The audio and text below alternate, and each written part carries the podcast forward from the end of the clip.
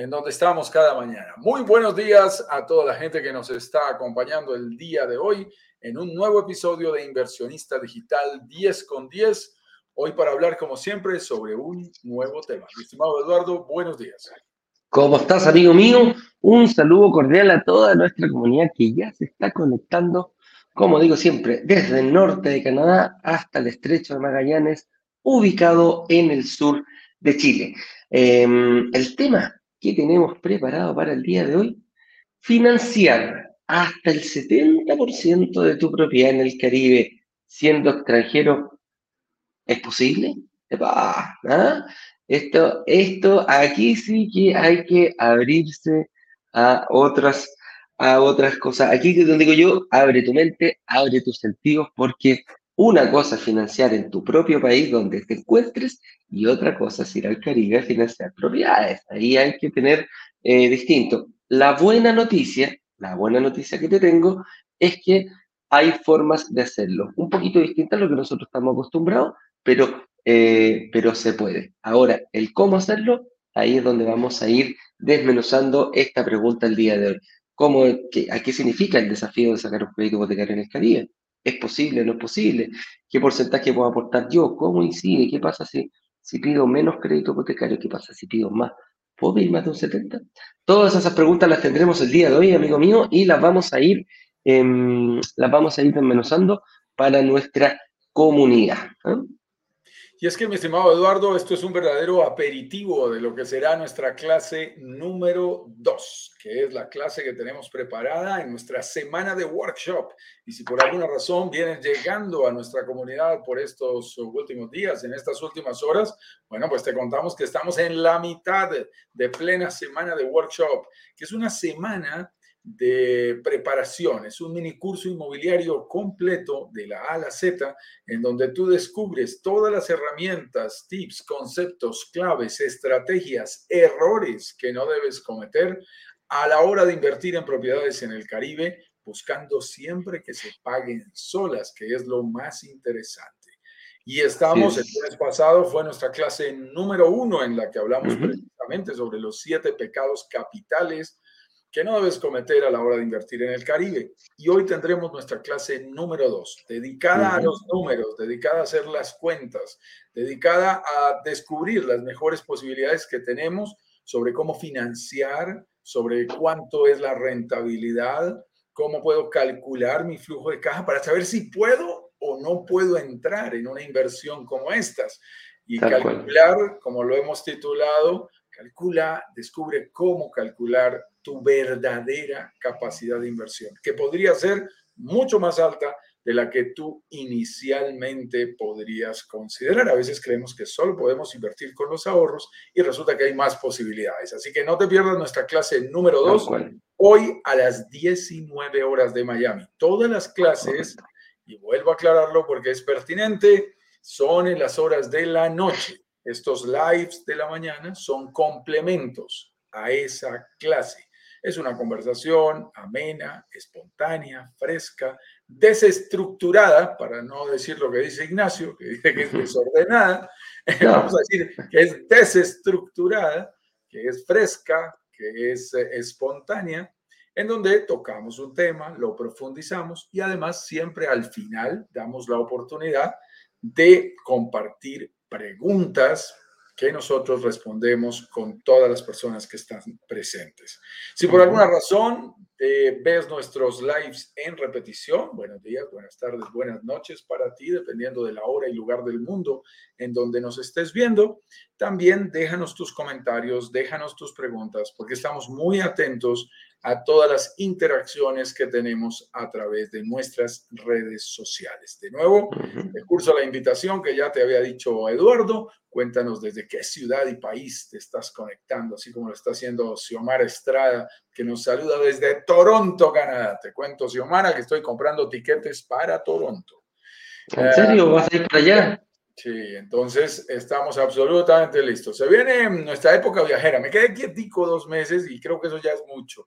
Vamos para la próxima semana, nos vamos en dos semanas y media para República Dominicana, luego estaremos en Santa Marta, en Colombia, también en la playa, y luego iremos a Toronto, a Canadá. Empieza la temporada de viajes. Consulta, eh, ¿es todo viajes de placer o hay algo de negocios por ahí? Me gusta, ¿Eh? los negocios, me gusta. Tenemos un poquito de un poquito de búsqueda de propiedades y de proyectos y, por supuesto, objetivos importantes como los que tenemos al acercarnos cada vez más a la comunidad latina en Canadá, que nos encanta. Así que tenía pendiente viaje a Toronto y estamos sincronizando todo para que pueda ser posible.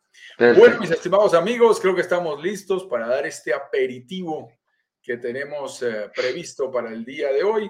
Así que, mi estimado Eduardo, yo creo que sin más ni más, comencemos y entremos en materia. Comencemos, comencemos, entremos en materia. Déjame mencionar algo. Ayer tuvimos una actividad muy entretenida que fue bastante exitosa, que nos juntamos con la gente de YouTube, perdón, de Instagram. Salimos directamente a las 7 de la tarde de, Miami. Eh, abrimos nuestro Instagram de Brokers Digitales Caribe para que la gente pudiera participar con nosotros, para que pudiéramos conocerte, para que pudiéramos hablar y tus dudas las fueras haciendo en vivo y en directo. Y la verdad que encontré que fue bastante exitosa, fue harta gente, subieron tres personas, uno de México, dos, perdón, dos de México, dos personas de México, una persona de Colombia, y nos preguntó, oye, ellos tenían dudas de su, de su estrategia inmobiliaria y la fuimos aclarando. Y entre Juan Carlos y yo le fuimos contestando, le fuimos guiando y en el fondo se, se, un poquito más de interacción. Aquí un poquito más frío encuentro yo el hecho de hacer una pregunta y, y, y, nosotros te le respondemos. Muchas veces de eso nacen más preguntas. Entonces, em, ahí es donde, es donde lo vamos viendo y nos juntamos el día jueves. Mañana también la vamos a hacer, así que ahí les vamos a estar avisando a nuestra querida comunidad. Así que, con eso dicho, Partamos. Mi estimado, Eduardo, es una actividad realmente importante porque hay gente que nos dice, yo quiero una reunión privada, yo quiero discutir mi estrategia individual, yo quiero responderme algunas dudas que me puedan estar frenando para tomar mi decisión. Yo de verdad quiero conocer más y quiero descubrir más sobre el mundo de la inversión inmobiliaria. Tienes un sitio espectacular. Nuestras sesiones de preguntas y respuestas en el Instagram, los martes y los jueves de las semanas de workshop Ayer tuvimos la primera, como te decía Eduardo, y mañana tendremos una nueva. Así que si tienes preguntas que quieres profundizar, que son, eh, que les quieres dedicar un poquito más de tiempo, entra al Instagram, a los live que hacemos también a las 19 horas de esos dos días, martes y jueves, y desde allí en vivo abres tu cámara, conversamos un poquitico contigo, nos cuentas todo el contexto y nos haces todas las preguntas que quieras. Así, que será un gusto contar contigo también el día de mañana. Empecemos, mi estimado, entremos en materia con la pauta prevista. Partamos aquí. Eh, veamos qué nos trae la pauta. Aquí tengo ya el tema de hoy, como dijimos, financiar hasta el 70% de tu propiedad en el Caribe siendo extranjero. ¿Es posible? Y la respuesta es Sí, es posible y vamos a ir analizándolo. El desafío del crédito hipotecario en el Caribe. Esto es em, principalmente mucha gente, em, Juan Carlos, lo ve como un desafío y es más, muchas veces lo ve como un desafío imposible, como, una, como un cerro muy alto, como una montaña muy alta que decís, chuta, yo la miro desde abajo y la verdad que de aquí hacia arriba no la voy a poder pasar. Y em, yo creo que el tomarlo como un desafío, quizás, es una palabra muy fuerte. Yo creo que hay que tener, eh, hay que poner la pelota al piso, digo yo, en términos futbolísticos.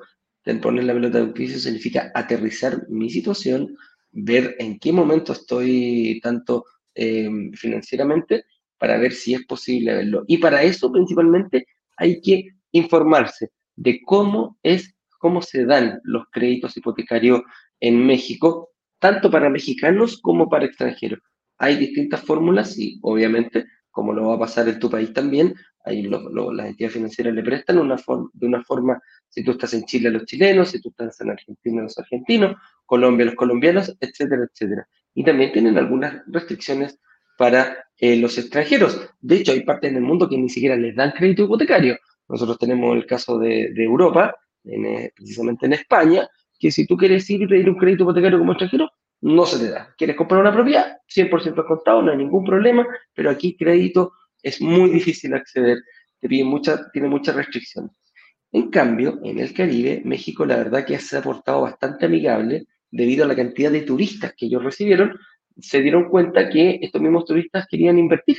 Se dieron cuenta que quizás eh, les gustó tanto la, la, la, Riviera Maya cuando vinieron de vacaciones que pretendieron hacer este tema de las inversiones. Y para ello acomodaron el tema del crédito hipotecario con ventajas exclusivas para extranjeros. Entonces, eh, vamos a ir eh, analizando un, un, un, poquitito cómo tú has ido viendo, Juan Carlos, con, con, la experiencia que tú llevas, porque llevas mucho tiempo trabajando en esta zona, cómo ha ido mutando este tema del crédito hipotecario, cómo fue hace unos años atrás y cómo, lo, cómo ha ido mejorando para, para nosotros los extranjeros, los turistas que hemos ido a la Riviera Maya y hemos quedado enamorados de esa zona, que hemos querido llegar a invertir, tener alguna propiedad en este lugar.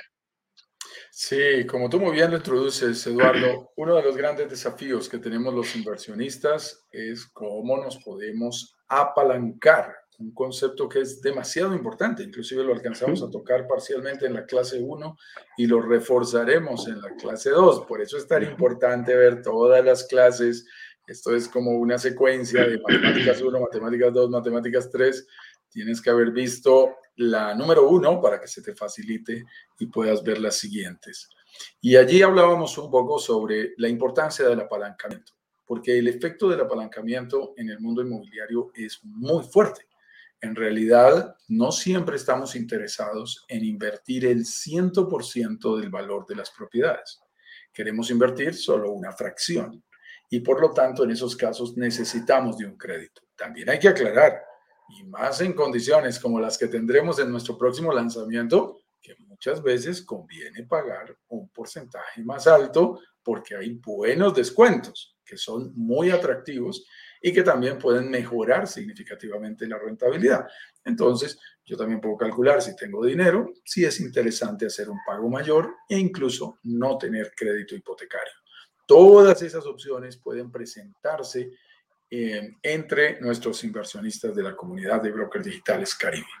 En el caso en que necesites crédito, entonces uno dice, ok, yo estoy para pagar un 30%, por ejemplo, que es una buena base de eh, lo que puede llegar a prestarse. 30% es un, es un porcentaje, digamos, que, que, en este momento se puede conseguir en el Caribe, entregar 30% de cuota inicial, enganche inicial, down payment, bien, abono inicial, como lo digan en tu país, y financiar un 70%.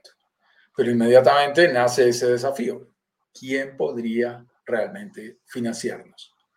Desde nuestros países de origen, los créditos hipotecarios por fuera del territorio nacional de cada país no son posibles. Y esto es muy importante porque hay gente que nos hace esa pregunta. ¿Eso qué significa? Si yo soy colombiano, para propiedades con garantía, créditos con garantía hipotecaria, solo me prestan en el territorio nacional. Y lo mismo ocurre en cada uno de nuestros países. La razón de esta, de esta política es porque para que un banco pueda prestarte con garantía hipotecaria, necesita que la propiedad esté en una zona asegurable, asegurable, le dicen ellos. Y una zona asegurable significa para ellos eh, necesariamente que está dentro del territorio nacional en donde el banco tiene jurisdicción. Eso significa que para comprar casa, los créditos hipotecarios, eh, si voy a comprar en Chile, me prestan, los bancos chilenos me prestan para comprar casas en Chile. Los Correcto. bancos colombianos nos prestan para comprar casas y propiedades en Colombia y lo mismo en México y lo mismo en Canadá y lo mismo en Estados Unidos. Y lo mismo en cualquier país del mundo. En realidad es una restricción eh, que, como les digo, tiene su origen en los seguros y, y, esa razón hace que no se pueda prestar todavía internacionalmente. Yo ya cruzo los dedos porque vienen nuevos bancos al mercado eh, internacional. Han llegado nuevos bancos como el New Bank, que me encanta, es de un colombiano, David Vélez, un colombiano que ya cotizó en más de 45 mil millones de dólares su banco en la Bolsa de Valores de Nueva York, eh, convirtiéndose en el colombiano más rico de la historia, por encima de nuestros banqueros tradicionales. Eh, y esto es una noticia que ha sorprendido a varios. Hoy el hombre más rico de Colombia no es el dueño de seis bancos físicos, sino que es el dueño de un banco virtual, lo cual es espectacular. Y yo confío, confío mucho, mi estimado Eduardo, en que bancos virtuales como el Nubank, y por supuesto ya tienen competencia, van a empezar en el futuro a ofrecer créditos hipotecarios internacionales. Eso, eso eh, ya se viene. Yo tengo un, hermano que vive en Brasil que está metido en todo lo que tiene que ver con sistemas financieros eh, a través de, Internet y, y, me ha comentado mucho sobre este tema y los avances y realmente pinta muy bien. Yo creo que en el futuro próximo en cuestión de dos, tres años, empezaremos a tener créditos hipotecarios internacionales con menos restricciones, porque estamos en un mundo globalizado, en donde yo como cliente de un banco soy el mismo Juan Carlos, si estoy parado en Toronto, Canadá, si estoy parado en Ciudad de México, si estoy parado en Santiago de Chile o si estoy parado en Bogotá. Soy el mismo. Y si estoy comprando una propiedad en mi propia ciudad o la estoy comprando en la Riviera Maya, pues en realidad desde el punto de vista de riesgo no es tan cierto que haya una gran diferencia en mi scoring de riesgo. Yo tengo mi mismo scoring de riesgo.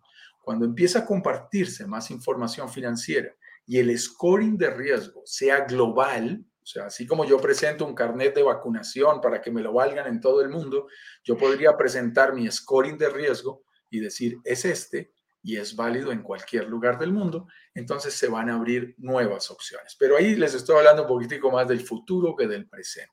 Correcto. En general, tenemos que encontrar alternativas eh, para resolver este desafío. Lo interesante en el país eh, en, el que estamos en este momento haciendo nuestro análisis, que es México, como parte del Caribe, ustedes saben que el Caribe mexicano es uno de los más hermosos de toda la región, eh, es que ellos siempre han sido un poco más amables, han, estado un poquito más cercanos a la atracción de la inversión internacional. Y esto es importante, porque una de las cosas que hace uno en los países es atraer inversión internacional. A todos los países les interesa que más extranjeros inviertan en su país. Yo tuve el gusto de ser vicepresidente de apoyo empresarial de la Cámara de Comercio de Bogotá y uno de los programas que teníamos era Bogotá Atractiva. Bogotá atractiva a la inversión, porque uno tiene que desarrollar programas para que los extranjeros traigan sus dólares. Eso le conviene a la economía. México ha sido muy uh, un abanderado de estos temas, un líder en, en la región de estos temas. Yo creo que su cercanía a los Estados Unidos le ha servido muchísimo, porque tiene un flujo no solamente de turistas, sino de negocios muy fuerte. La balanza comercial, es decir, de importaciones y exportaciones entre México y Estados Unidos, es muy fuerte.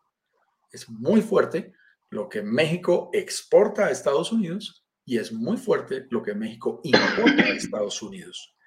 Adicionalmente a eso, su cercanía geográfica hace que muchos americanos estén a una hora, dos horas, tres horas del aeropuerto de Cancún y vean eh, la posibilidad de pasar sobre todo buenas temporadas cuando viene el invierno fuerte y poder disfrutar ahí a unos excelentes costos, porque para la gente que viene de países en donde se gana en dólares, ganar en dólares en Estados Unidos o ganar en dólares en Canadá y gastar en pesos, es de las cosas más agradables que existen, porque juegas todo el tiempo con la tasa de cambio a tu favor.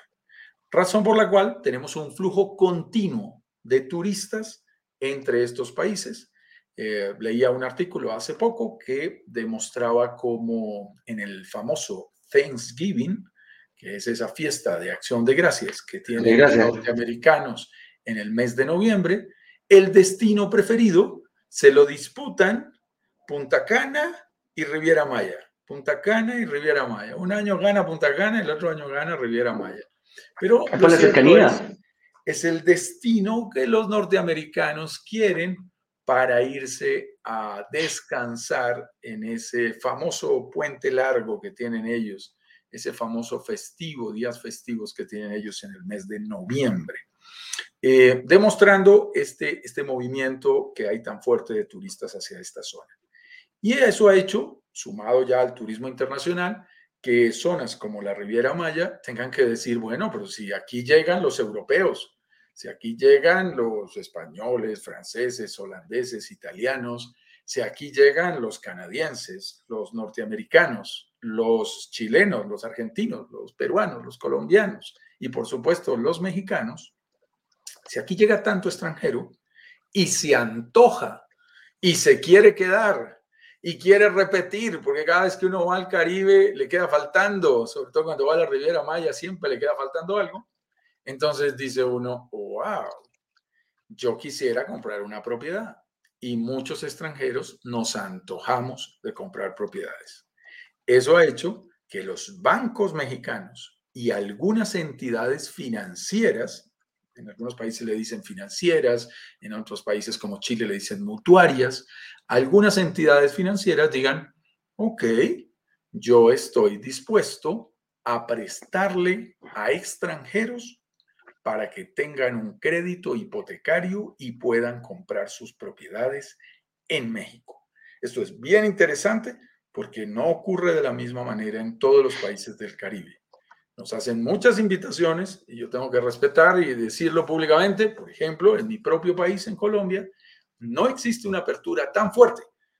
Tuve que ir al banco hace una semana para un tema de transferencias internacionales y me senté con la gerente de la sucursal, de la oficina, y le dije, ¿qué, hay en Colombia en crédito hipotecario para extranjeros? Y me dijo, uy, no, no está complicado. Es bien complicado, no es nada fácil otorgarle un crédito hipotecario a un extranjero desde Colombia. Eso nos limita muchísimo a los que me invitan a que miremos opciones para hacer lanzamientos de proyectos, por ejemplo, en la costa caribe colombiana. No es fácil. Hasta que este desafío no está resuelto antes de invertir, no debemos dar los siguientes pasos. No es que primero compramos y después decimos, bueno, ya conseguiremos quién nos da un crédito hipotecario. No, no, no. No, imagínate, imagínate que nosotros vamos, vamos incluso más allá. Eh, está contraintuitivo esto, que te decimos, antes de pensar en invertir, ni siquiera pienses en el hipotecario, ni, ni siquiera pienses en pagar el pie. Piensa cómo vas a arrendar la propiedad. O sea, para nosotros el paso, el primer paso, el desde, es eso. Y después viene cómo pago el pie y después viene cómo es el crédito hipotecario en el Caribe. Pero vamos, vamos hablando un poquitito como, como, como, como, como lo que íbamos, eh, Juan Carlos. Eh, ¿Qué tan factible es? ¿Por qué México se abrió a, brindarle cuáles son las características especiales que tiene, eh, que hace especial a México para recibir a los inversionistas extranjeros y otorgarles este tipo de créditos eh, de manera local para poder invertir allá. Sí, vamos a ir, vamos a ir mirando. Si quieres, avancemos en la, en la pauta de hoy y, y, ahí nos vamos a ir respondiendo las diferentes opciones que existen para estas financiaciones. Mira que... Partamos por la pregunta, ¿qué porcentaje de la propiedad puedo financiar? Que ese es como lo primero que quiere. ¿Me van a financiar un 10%, un, un 20%, un 50%, un 70%, un 80%, un 90%, un 100%? ¿Qué porcentaje por lo general le dan a, los, a los extranjeros? Sí, qué, qué importante es esta pregunta, porque ayer hablaba con una pareja eh, ellos son de Canadá, invirtieron con nosotros en México. E, ella, bueno, creo que ella es de Martinica, si no ando mal, pero ellos viven en Canadá. Eh, él, es, él es mexicano y ella eh, es de Martinica y ambos ya tienen la ciudadanía canadiense y, por supuesto tienen la ciudadanía también mexicana. Y, y, yo les decía algo que me parece muy, muy, muy clave en el mundo de la financiación. Yo, tengo un hermano que vive hace 22 años en los Estados Unidos. Y cada vez que me reúno con él, el año pasado tuve la oportunidad con la excusa de la cuarentena de quedarme por allí un mes y medio y, y, me llamaba mucho la atención porque eh, cada vez que hablo con él, él siempre me está diciendo cómo refinanciar su crédito hipotecario. nunca acaban, ¿no? Tienen créditos hipotecarios a 30 años. Eh, él lleva 15 años pagando y me dice cómo volverlo a refinanciar otra vez y pedir otra vez 30 años. De nuevo. Álvaro Iván, yo, yo, no puedo creer que eso sea bueno, no puedo creer que eso sea posible. Yo, yo quisiera compartir con ustedes una, una de mis conclusiones personales. Y esto es algo que también hemos mirado para las inversiones en la Florida. En los Estados Unidos y en general en los países desarrollados, igual sucede en Canadá, igual sucede en algunos países de Europa. Pero yo, déjenme referirme con especial énfasis hacia Estados Unidos. En Estados Unidos, por las cuentas que yo he tenido la oportunidad de hacer, en buenas condiciones, con un buen perfil de riesgo, no es tan bueno pagar el crédito hipotecario rápido. No es tan bueno, porque las tasas de interés son tan bajas anualmente que en realidad no hay ningún problema en seguir debiendo. Es, es con el, mi hermano tiene tasas hasta del 2% anual. Esto es una locura. Hay tasas del 3, una tasa altísima es del 4% al año, claro, en dólares. Pero aún así, para una persona que está trabajando y generando ingresos en los Estados Unidos, es una tasa bastante, bastante moderada. De tal manera que cuando uno tiene una propiedad en los Estados Unidos para vivir, para disfrute o por inversión, si tienes crédito en países como estos, no es tan, no hay que correr tanto a pagar esa deuda. Si tú estás en Latinoamérica, es muy diferente. Y ojo que el Caribe mexicano, o sea que México está en Latinoamérica y funciona con las reglas latinoamericanas. Nuestras tasas de interés anuales pueden ser perfectamente de dos dígitos, no de un dígito, es decir, de más del 10% anual. En esos casos, más unas políticas que tienes que revisar bien despacio de los bancos y de las entidades financieras. Debes leer bien la letra menuda, debes ver si hay tasas, eh, tasas y cuotas fijas o si hay incrementos durante tu amortización del crédito. Además, debes analizar si hay gastos administrativos, si hay seguros, si adicionalmente eh, cuál es el método de amortización a capital de esa entidad financiera. A veces te amortizan más rápido a capital, otras veces lo hacen más despacio, generando un saldo más alto y al final unos intereses mayores. En general, en Estados Unidos no hay seguro de deudores. No todo es lindo en Estados Unidos, cuidado. No hay seguro de deudores. Y la gente dice, ¿y qué es eso? Bueno, pues ese seguro de la deuda seguro de deudores, seguro de gravamen, en diferentes sitios se le dice de diferentes maneras. Significa que si nos llega a pasar algo, que si yo llego a faltar, que si yo llego a tener una incapacidad permanente para no seguir produciendo mis ingresos, mi deuda va a quedar saldada, va a quedar paga. De tal manera que si a mí me pasa algo y yo tengo cuatro o cinco propiedades, por ejemplo, en México, y todas, todas tienen deuda asegurada, mis hijos, mi esposa, mi familia, mis beneficiarios se van a quedar con esas propiedades pagas. En Estados Unidos y en Canadá, porque también lo he averiguado para Canadá, en general no hay seguro de deudores. Tú lo podrías tomar, pero tiene un costo bastante alto. Y en general no lo ofrecen. ¿Eso qué significa? Uno ve la cuota más bajita, no le para bolas al tema pero significa que si nos llega a pasar algo a nosotros, nos morimos, nos eh, incapacitamos de manera permanente.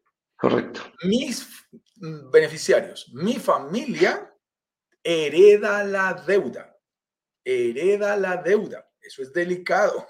Si tengo varias propiedades, en vez de heredarle propiedades y activos, les puedo heredar deudas y pasivos. Y problemas y problemas. Entonces hay que tener cuidado con eso. En general en México se puede financiar desde el 30%.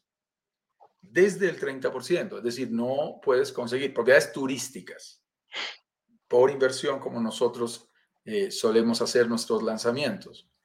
Eh, desde un 30% es un muy buen número. En realidad yo llevo 7, 8 años yendo a esta región y hace 8 años no había sino 100%. Fue bajando, bajando, 50, 40. Hoy es posible financiar al 30. Hay gente que me dice, no, pero es que en mi país me financian desde el 10%. En mi país me financian desde el 0%. Sí, sí, en general para vivir se puede hacer. Sin embargo, también te digo una cosa. Ni aún para vivir, a mí me gustan las financiaciones tan bajitas. O sea, tan alta la financiación y tan bajito el enganche. No me gusta. Yo te puedo demostrar en un simulador a 180 meses, y hay gente que lo toma a más, a dos, no a 15, sino a 20 o a 30, 30 años, ¿cuántas veces de más pagas tu propiedad, tu departamento, por arrancar en el 10%? Cuidado, no es un buen negocio. No es. Un y ojo, ahí, Juan Carlos, podríamos decir que este, esto es principalmente porque las, em, los bancos y las instituciones financieras, el enfoque que dan es el enfoque a la casa propia. Es el primer enfoque, el financiamiento que están ellos eh, eh, enfocados, valga la redundancia, es a la casa propia. Y tal como dices tú, a mayor plazo, mayor cantidad de intereses que pago. Muchas veces para lograr esa casa propia y quedarme ahí, puedo sacarlo en Chile se da incluso, hay créditos al 100%, ni siquiera poniendo pie eh, a 30 años, lo cual te da una cuota alta hoy, pero recuerda que a medida que va pasando el tiempo, esta cuota también va creciendo y ahí es donde vienen los problemas nuevamente, que vienen los refinanciamientos, aparece tu amigo que refinancia una y otra y otra y al final está pagando, pagando, pagando, pagando, pagando mucho interés. Entonces, ese, esa es la idea, hay que, tener, hay que jugar mucho con el porcentaje de la propiedad que yo puedo financiar. En caso de las inversiones, un 30% es algo positivo. De ahí, ¿puedo yo financiar más porcentaje que eso, Juan Carlos? O sea, ¿me, aceptan estas entidades financieras? Cuando dices más del 70? Sí, sí, no, me refiero a, ayudar más pie, o sea, eh, ah, que yo, yo ponga más pie de un 40, puedo poner un 50, puedo poner un 60% de pie, y también obviamente me imagino que se te abre te abre otra forma de Financiar menos porcentaje y aportar un poco más de tu parte. A mí personalmente me encanta el punto dulce del 50-50, que es muy, muy interesante. Y, y, ya te voy a comentar un poquito por qué realmente me gusta tanto. Y estoy viendo unas preguntas bien, bien interesantes que vamos a dejarle el tiempo suficiente para responderlas. ¿Qué opciones? Arranquemos por la siguiente pregunta. ¿Qué opciones de crédito hipotecario tenemos los extranjeros? Eso sí. En México tenemos diferentes opciones de crédito hipotecario dependiendo del país en que nos encontremos. Como le gusta decir a nuestro director de marketing, Ignacio Corrales, si tú estás en Canadá, en Estados Unidos o en Europa, es un plan, es una financiación, es un tipo de crédito hipotecario. Si tú estás en Latinoamérica, en los demás países de Latinoamérica diferentes a México, es otro plan. Si tú estás en México y eres ciudadano mexicano, es otro plan. Si tú eres ciudadano mexicano, pero te encuentras en cualquier lugar del mundo, es otro plan. No importa si eres legal, si no lo eres, si tienes residencia, si tienes ciudadanía, no importa, no importa. A los países en general les encanta repatriar las divisas, las remesas. Eso significa, todos los países, si yo entro aquí a las, a, las, a las páginas web de los bancos colombianos, voy a encontrar un crédito especial hipotecario para colombianos en el exterior. Asimismo, hay un crédito especial con condiciones preferenciales para mexicanos en el exterior. Porque, porque lo que buscan los países es que la gente gane dinero afuera, pero lo regrese a su país de origen. Así que todos los países apoyan eh, ese tipo de crédito hipotecario para extranjeros, para nacionales que producen afuera, pero que quieren comprar una propiedad en su territorio nacional y lo facilitan tremendamente. De tal manera que tienes, que tienes muy, muy buenas opciones. Entonces, dependiendo de dónde te encuentres, hay diferentes opciones y hay diferentes noticias que te iremos contando y te iremos develando gradualmente a medida que nos acerquemos, porque esto tiene que ver también con tu estrategia individual. Lo que sí te podemos garantizar es que siempre hay solución, siempre hay alternativa, sin importar el país en que te encuentres, hay por lo menos una, a veces más, pero por lo menos una alternativa de crédito hipotecario.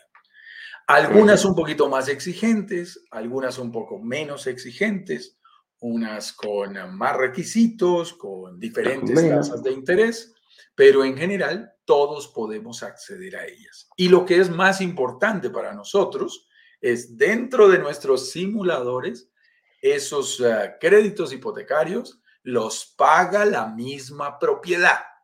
Eso es muy importante, porque eso significa que en términos míos como inversionista, si yo, por ejemplo, voy a financiar un 70%, para mí ahora, en ese instante, cuando ya logro resolver ese desafío y consigo un crédito para el 70%, eso significa que yo solo tengo que concentrarme en completar el 30%.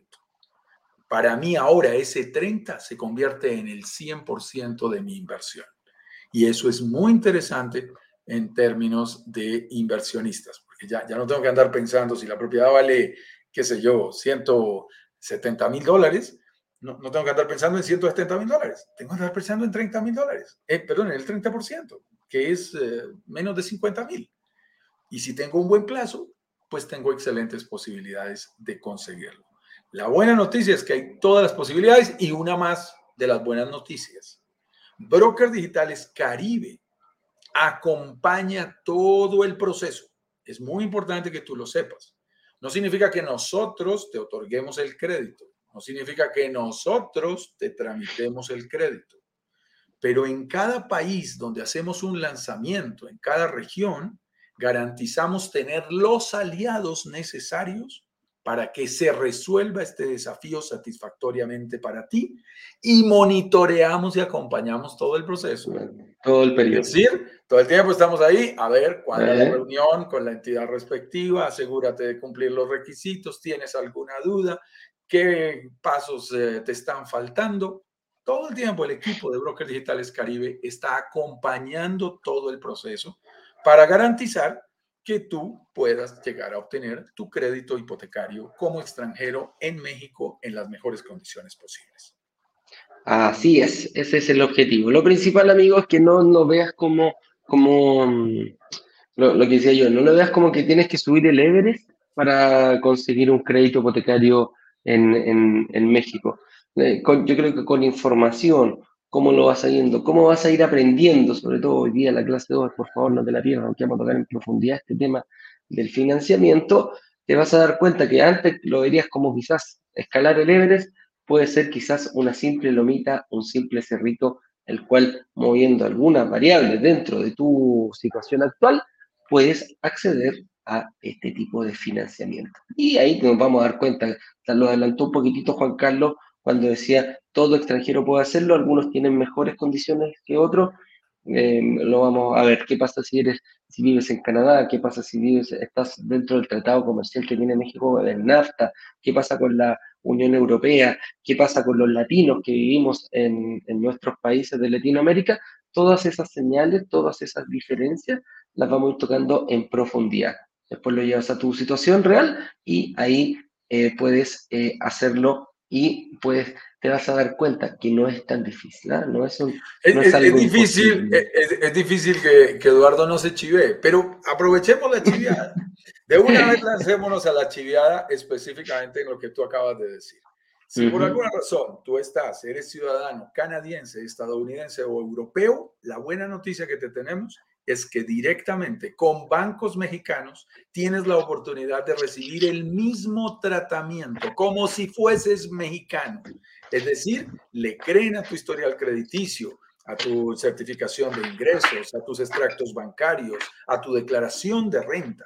Y tú puedes hacer todo el proceso para solicitar un crédito hipotecario ante un banco mexicano como si fueses mexicano. Es bien interesante. El proceso es básicamente el mismo.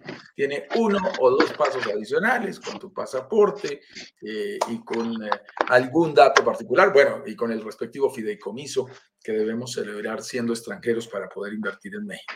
Pero, pero es, es simplemente eso. Si no has escuchado sobre ese fideicomiso, hemos dedicado programas completos a ese tema pero es sencillamente un procedimiento que tenemos en México para que los extranjeros podamos llegar a invertir cuando compramos propiedades que están a 100 kilómetros de la frontera o a 50 kilómetros de la playa.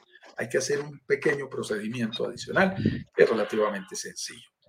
Eh, pero en términos generales, como, como extranjeros de esos países, Canadá, Estados Unidos y Europa, tienes la posibilidad de recibir el mismo tratamiento. Y si estamos en otros países, como está el señor Eduardo Pavés, que está en Chile, como está Juan Carlos Ramírez, que estoy en Colombia, entonces tenemos algunas entidades financieras que nos exigen algunos requisitos adicionales. Ahí sí tenemos que entrar en, un poco de, de, especificidad de cuáles son esos requisitos y como parte del lanzamiento presentaremos toda esa información detallada y los aliados con los cuales trabajamos. Así es, ¿viste? Eso de chiviarme me encantó, el otro día lo dije en Chile, el, el término de chiviar me gustó, fíjate. Oye, dice, ¿cuál es el porcentaje ideal para financiar una propiedad y que obviamente se pague sola? Algo adelantaste, algo te escuché, algo. te escuché, porque aquí muchas, muchas, ojo, muchas personas incluso nos dicen, eh, Juan Carlos, Eduardo, no, no, no, no quiero financiamiento. ¿ah? Yo soy capaz, pum, ¿y cuánto sale esta cosa? 200 mil dólares, pum, va adentro, te hago un cheque, te lo pago al contento. Al contento le decimos yo, al contado. Eh, y aquí es donde nosotros vemos, y, quiero que expliques e, esa, esa estrategia que tenemos. Ya lo adelantaste un poquitito, la gente que ya nos conoce está atenta a lo que decimos. 50 y 50. ¿Qué pasa con eso? ¿Qué, pasa en ese momento? Hay eh, opciones y en este lanzamiento va a haber aún más opciones que nos van a poner a pensar y es interesante. Y cuando decimos vamos a poner, nos va a poner a pensar porque nosotros mismos también como miembros de la comunidad analizamos cada una de estas ofertas como posibles inversiones para nosotros con nuestros propios recursos, además de que por política invertimos en todos los proyectos en donde hacemos lanzamiento como empresa o como socios a título personal. Eh, y miren ustedes algo que es bien importante y es, ah, aquí la pregunta es, es, muy interesante. ¿Cuál es el porcentaje ideal? No es fácil. La palabra ideal es muy relativa porque tiene que ver con cuál es tu situación particular. Si a nosotros nos dicen cuál es el ideal, bueno, con el que tú puedas entrar si tú tienes la opción, si tú no puedes entrar, ¿qué sacamos con el ideal? Yo te puedo decir, alguien nos puede decir, Eduardo o Carlos, ¿quieren comprar esta propiedad de un millón de dólares? Está en excelentes condiciones. Se las vendemos con gran facilidad. Pues sí, pero si no es para nosotros, no, es la ideal. El ideal es que tú puedas entrar. Pero si ya puedes entrar, entonces buscas cuáles son las mejores condiciones dentro de esa opción de estar adentro lo cual se vuelve interesante. Ya dijimos que van desde el 30% de enganche inicial, es decir, financiar el 70% o menos. ¿Qué hace que esa condición sea ideal? Ojo, los descuentos por forma de pago, en el caso particular de México, son muy interesantes. En los países nuestros, y yo lo he hecho, he hecho la prueba, si yo voy y hablo con un constructor en Colombia, que es como le decimos nosotros a los desarrolladores, y me siento con él y le digo, ¿cuánto vale su propiedad? 100 mil dólares, listo, se la pago de contado. ¿Qué descuento me da? ¿Por cuántas propiedades? Por una. ¿Y qué es lo que me va a dar? 100 mil, yo le doy los 100 mil dólares, mire, no tiene que esperar nada, 100 mil dólares. Eh, Juan Carlos, te puedo dar un 2%. Y si yo lloro, cacareo harto, y lloro harto, 3%. Son porcentajes muy bajos porque ya los mercados están muy desarrollados, los márgenes están muy apretados para todos y no es fácil hacer valer nuestro dinero en esas condiciones. En países como México, igual sucede en países como Dominicana, es posible conseguir mejores descuentos si yo pago más rápido. Y eso se vuelve interesante porque empieza a afectar la rentabilidad. Más rápido me retorna el dinero, tengo mejor plusvalía, mejor retorno de la inversión, me genera más margen. Eh, si yo pago todo y no tengo financiación, todo el dinero que se produce entra directo a mi bolsillo y yo puedo ir pagando una segunda propiedad. Pasan cosas muy bonitas. Y en nuestros simuladores, que los mostraremos esta noche, los vamos a develar por primera vez dentro de este lanzamiento, ustedes van a ver cómo se comporta la rentabilidad sobre la inversión dependiendo de la forma de pago. No es lo mismo pagar con el 30, pagar con el 40, pagar con el 50, pagar con el 90. Pasan cosas diferentes con la rentabilidad. Lo que sí es cierto es nosotros buscamos proyectos que desde el 30% y aún con buenos plazos de financiación para completar ese enganche inicial, se paguen solas. Eso es buenísimo. Porque si se pagan solas desde esa condición más suave, significa que en las otras por supuesto que se pagan solas y aún producen mejor rentabilidad. Y esa es la buena noticia.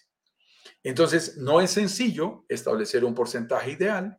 Para algunos de nuestros inversionistas, y yo me incluyo, por ejemplo, se vuelve muy interesante invertir en dos propiedades al 50% para buscar tener el doble de patrimonio. Obvio, tienes que tener capacidad para dos créditos, eso es importante, pero ya por el 50% restante.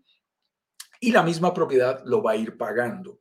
Como mensualmente me queda un flujo de caja positivo, yo lo amortizo a capital y empiezo a recortar mucho más rápido ese crédito hipotecario de 15 años y hemos hecho videos completos en donde demostramos cómo puedes llegar incluso a pagar tu propiedad en la mitad de ese plazo o menos.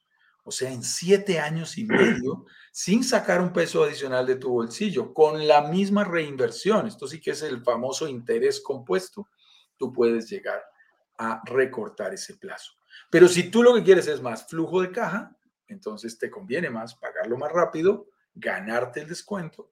O algunas personas dicen, yo prefiero pagarlo más rápido y con lo que me produce esa propiedad, 12, 13, 15 mil dólares al año de flujo de caja positivo, empiezo a comprar una segunda propiedad y me ahorro totalmente los intereses de la financiación. Son opciones interesantes, Eduardo, que nos ponen a pensar y por eso es tan interesante este próximo lanzamiento, porque está lleno de alternativas de financiación en donde hay que tener buen criterio para saber cuál es la que te conviene más, la que te conviene cuál es la ideal para ti.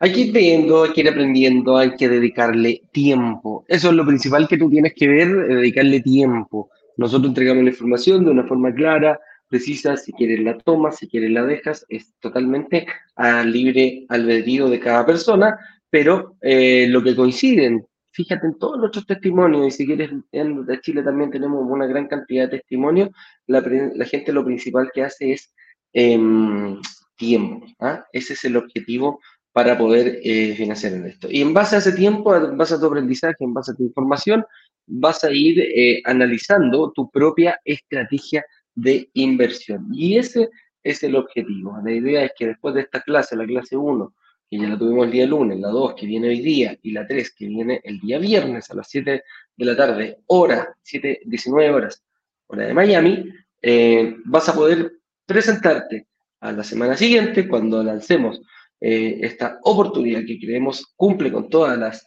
es decir, no creemos, estamos seguros que cumple con todas las... Eh, las características de que nosotros enseñamos, este proyecto lo trae, se lo vamos a presentar a la comunidad y ojalá ya estés en condiciones eh, absolutamente neutras de pensar y ver si estás frente a una verdadera oportunidad de inversión para ver si sigues adelante y tomas acción.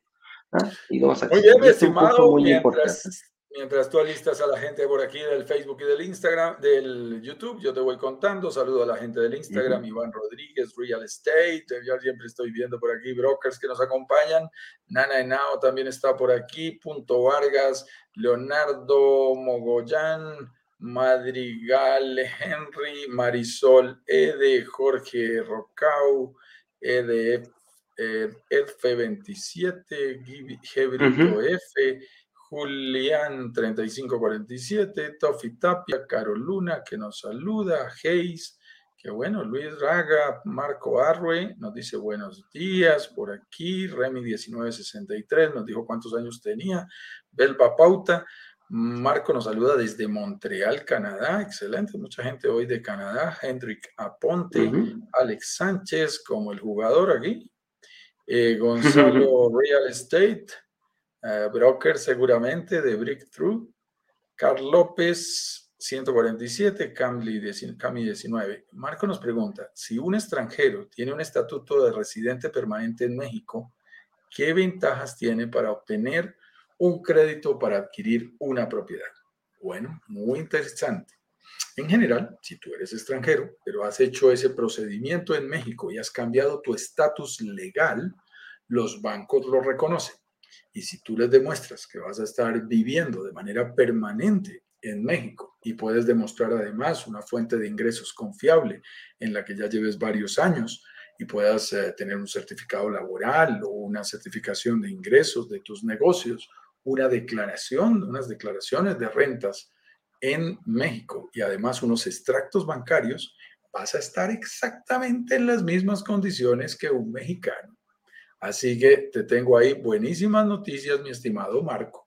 Si tú ya tienes esas condiciones, tú puedes en ese instante ya aplicar a esos créditos como extranjero, se sigue teniendo en cuenta, pero si ya tienes residencia permanente, te van a dar todo el tratamiento como si fueses cuasi mexicano, con uno o dos requisitos diferentes.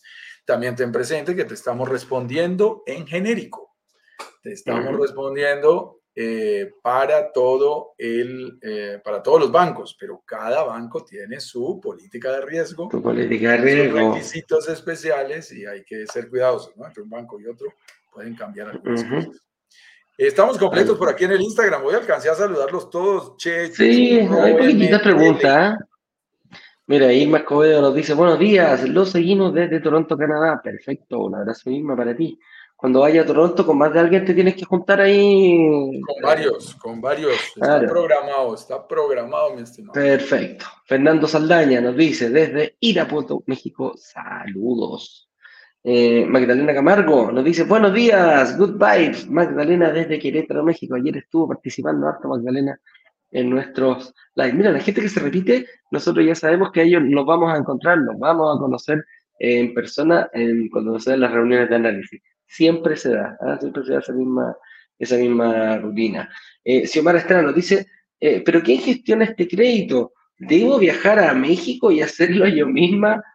Es una pregunta que la tiene la tiene, la tiene el 99% de nuestros inversionistas, semana. Así que. Qué pregunta, mi estimada ah. Es demasiado importante para nosotros esa pregunta. Gracias por hacerla, porque tú te vas a dar cuenta aquí en nuestra comunidad que uno pregunta, pero aprendemos absolutamente todos. Seguramente muchos pensaron tu pregunta, pero no se atrevieron a hacerla.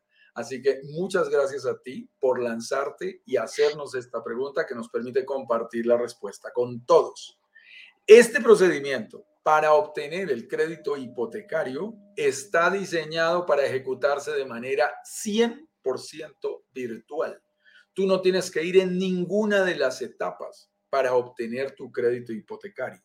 Solo hay un momento durante todo el proceso de la inversión en una propiedad en donde recomendamos que vayas y es en el momento de la entrega física de la propiedad, porque ahí tienes que firmar escrituras ante la notaría, tienes que recibir tu propiedad y no hay nada como ver tu, propio activo.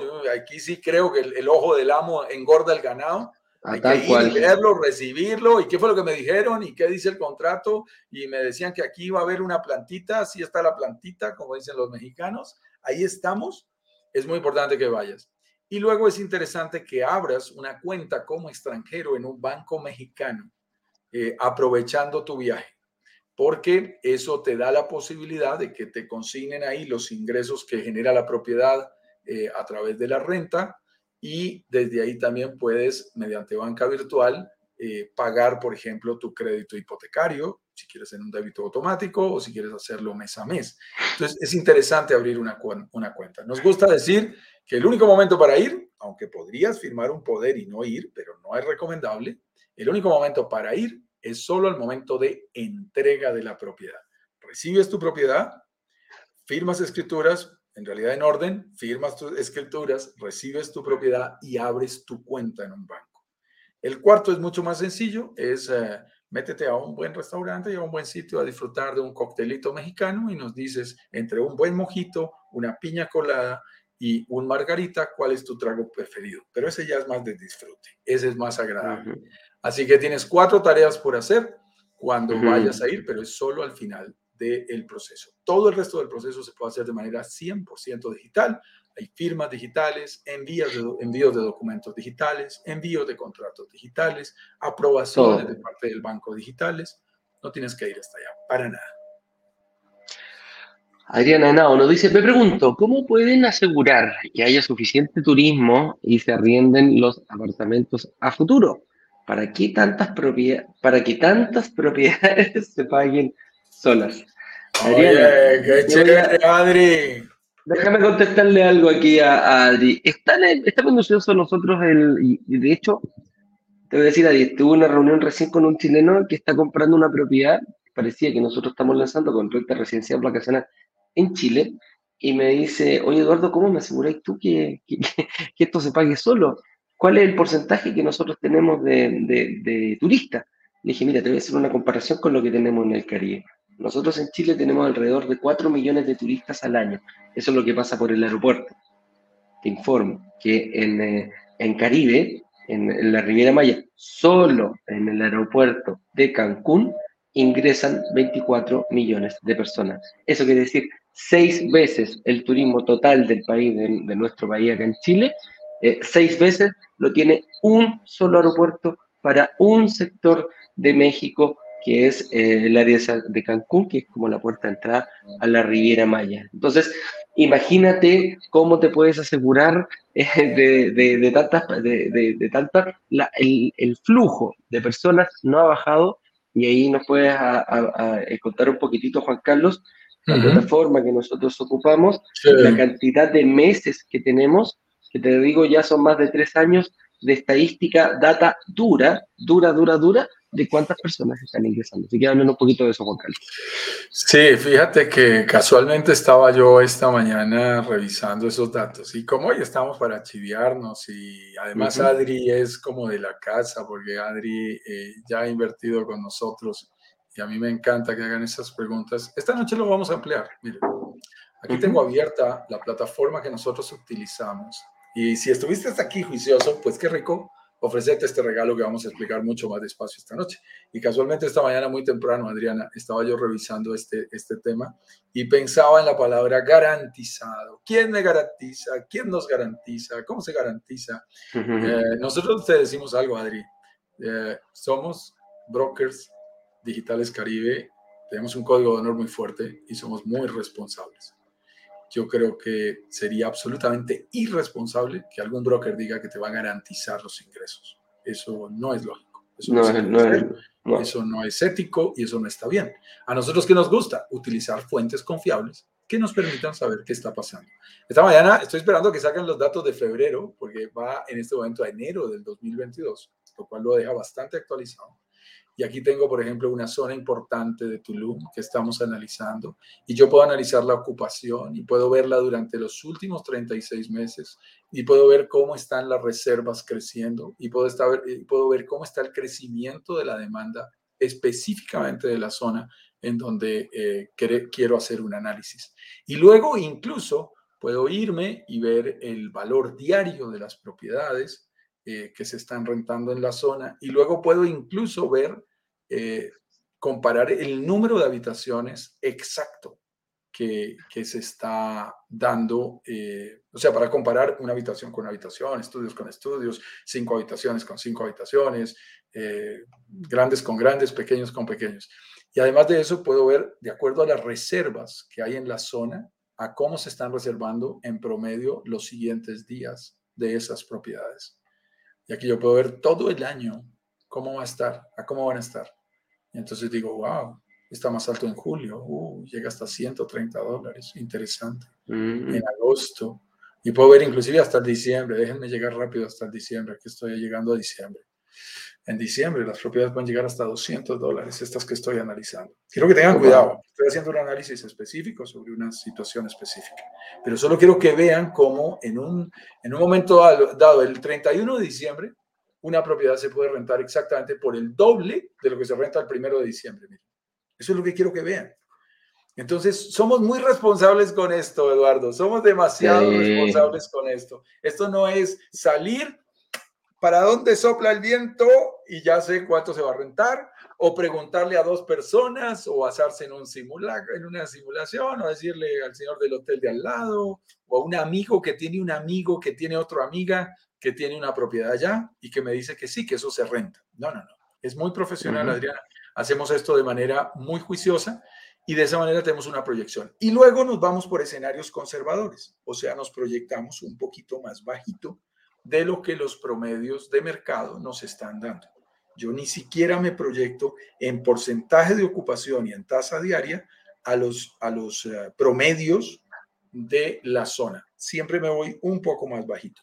¿Por qué, Adriana? Porque quiero que personas como tú nos llamen cuando recibas tu propiedad, que tú ya invertiste, y nos digan, ah, Eduardo, Juan Carlos, estoy recibiendo un poco más de lo que me habían claro, dicho. gracias. Ah, mira, esto salió mejor y es la realidad está por encima. Y no que nos llamen a decirnos, Juan Carlos, esto no se está.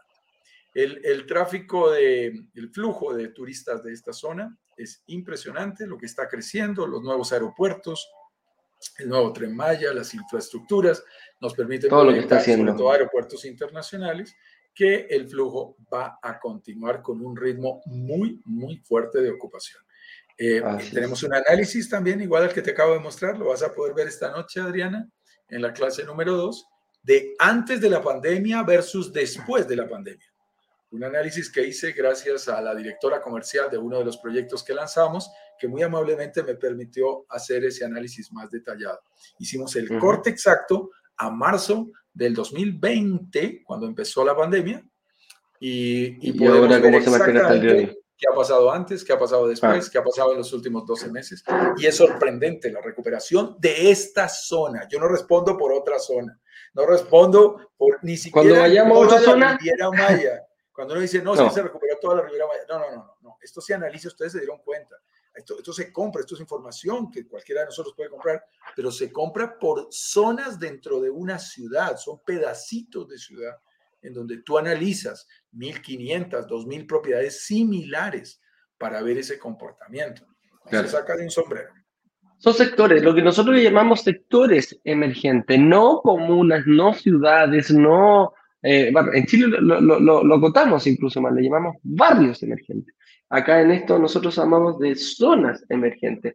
No todo Cancún es malo, no todo Cancún es bueno, no todo Playa del Carmen es bueno, no todo Playa del Carmen es malo. También pasa lo mismo con Tulum. No todo Tulum es bueno. Ojo, ojo, tengan mucho cuidado. Por eso nosotros tenemos que afinar la puntería. Esto no es tomar una, no, sé si han visto en, en, los dibujos animados de repente que pasa una banda de patos, agarran una escopeta, pum, disparan y cayeron tres, cuatro patos que los cazaron. No es así como en los dibujos animados. Aquí uno tiene que fijar una puntería, tienes que tener el dardo, tienes que tener el objetivo claro, identificarlo primero y después afinar tu puntería para ir. Vamos a la última pregunta que nos va a contestar dos acá, que es la misma Adriana y también nos aprovecha a contestar la, la pregunta de Diana.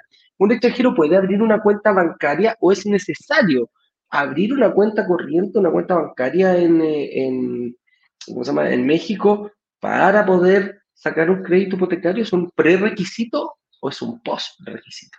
Yo tengo una, una esposa que es lingüista, lo cual exige un rigor en las palabras que utilizamos. Eh, y cuando tú me transmites esa pregunta de ¿es necesario? Yo te tengo que decir, eh, no es estrictamente necesario, es recomendable. Porque si tú no haces eso, vas a estar recibiendo ingresos en México y todo el tiempo vas a estar haciendo transferencias internacionales que te van a costar dinero. costo. Es preferible tener una cuenta en México y hacer transacciones locales para recibir el dinero allí y pasárselo también y pagar tu crédito hipotecario. Entonces se vuelve muy interesante porque no tienes que hacer ese tipo de transferencias. Luego, no es eh, obligatorio. ¿Un extranjero puede abrir una cuenta bancaria? La respuesta es sí, no todos los bancos lo tienen, pero sí algunos, tanto en pesos mexicanos como en dólares, tú puedes optar. Y lo que ellos te van a exigir, además del pasaporte y una, que quede muy claro cuál es tu condición y tu relación con el país, eh, es te exigen un domicilio en México. Y como tú ya has invertido en propiedades y ya tienes unas escrituras y ya puedes decir esto es mío, entonces vas a tener un domicilio que le puedes demostrar al banco y vas a decir, yo aquí ya soy propietario. Y eso permite que te den más eh, fácilmente tu cuenta. Pero cada banco es una historia, ¿no? Santander es una historia, Bancomer es una historia, BBVA es una historia. Vuelvo y te digo, estoy hablando en genérico, pero hay que hablar de cada requisito porque cada banco es libre de ofrecer sus cuentas a extranjeros con los requisitos que quiera establecer. Entonces no van a decir, ay, fui a tal banco y dijeron algo diferente. Por eso lo aclaro, podrías ir a un banco y que te pidieran algo diferente. Claro que sí. Así es. Oye, con esto dicho, Estimados amigos, nosotros nos vamos a preparar porque nos quedan algunas horitas y tenemos que seguir afinando la clase número 2 con mi amigo aquí Juan Carlos, que estamos preparando, dándole los últimos retoques, las últimas, el último maquillaje para estar hoy día a las 7 de la tarde en punto, 19 horas de Miami, vamos a hacer un punto con la clase número 2. Ahí dejé abajo un banner para que tú lo veas con la banderita de cada país, para que más o menos em, tengas una eh, relación de qué hora es las 19 horas de Miami. ¿ah? Aclaración para cerrar con la gente del Instagram. Ariel de Montreal nos dice dónde se pueden ver los lanzamientos anteriores. Tenemos toda la información en nuestras respectivas páginas web. Las contamos durante nuestros lanzamientos. Participa activamente desde allí, desde Montreal, y te vas a dar cuenta que hay unas grandes posibilidades. Y Marco nos dice, muchas gracias. Sería posible enviarme la clase número 2 por razones laborales. no lo puedo seguir en directo, eh, entonces los veo en diferido. Sí, sí, perfecto. No te preocupes presente lo siguiente, entendemos este tipo de complejidades, si puedes estar en directo es fabuloso porque puedes preguntar, puedes interactuar con nosotros. Si por alguna razón no lo puedes ver, va a estar disponible unas pocas horas. Mírala inmediatamente puedas porque luego desaparece. Entonces es muy importante que después nos están escribiendo, ay, no alcancé a verlas. Ah, no, y hablas con Ignacio que es muy estricto y él no te va a dejar nada. Entonces, yo diría. No, no, no, yo, no lo dejes para después. Si no, lo pudiste ver exactamente a la hora, apenas regreses a casa o apenas temprano, cuando tú puedas en tu horario muy rápidamente verlo, míralo rápido porque desaparece. Solo esa claridad, mi estimado Eduardo. Estamos clarísimos. Nos vemos hoy en clase a las 19 horas de Miami, clase número 2. Así es. Te esperamos, amigo. Cuídate mucho y nosotros vamos a hacer los últimos detalles, el último maquillaje a nuestra clase. Que te vaya bien. Nos vemos. Un abrazo grande. Nos vemos a las 19 horas hora de Miami. Que estén bien. Chau, chau. Abrazos digitales. Chao, chao.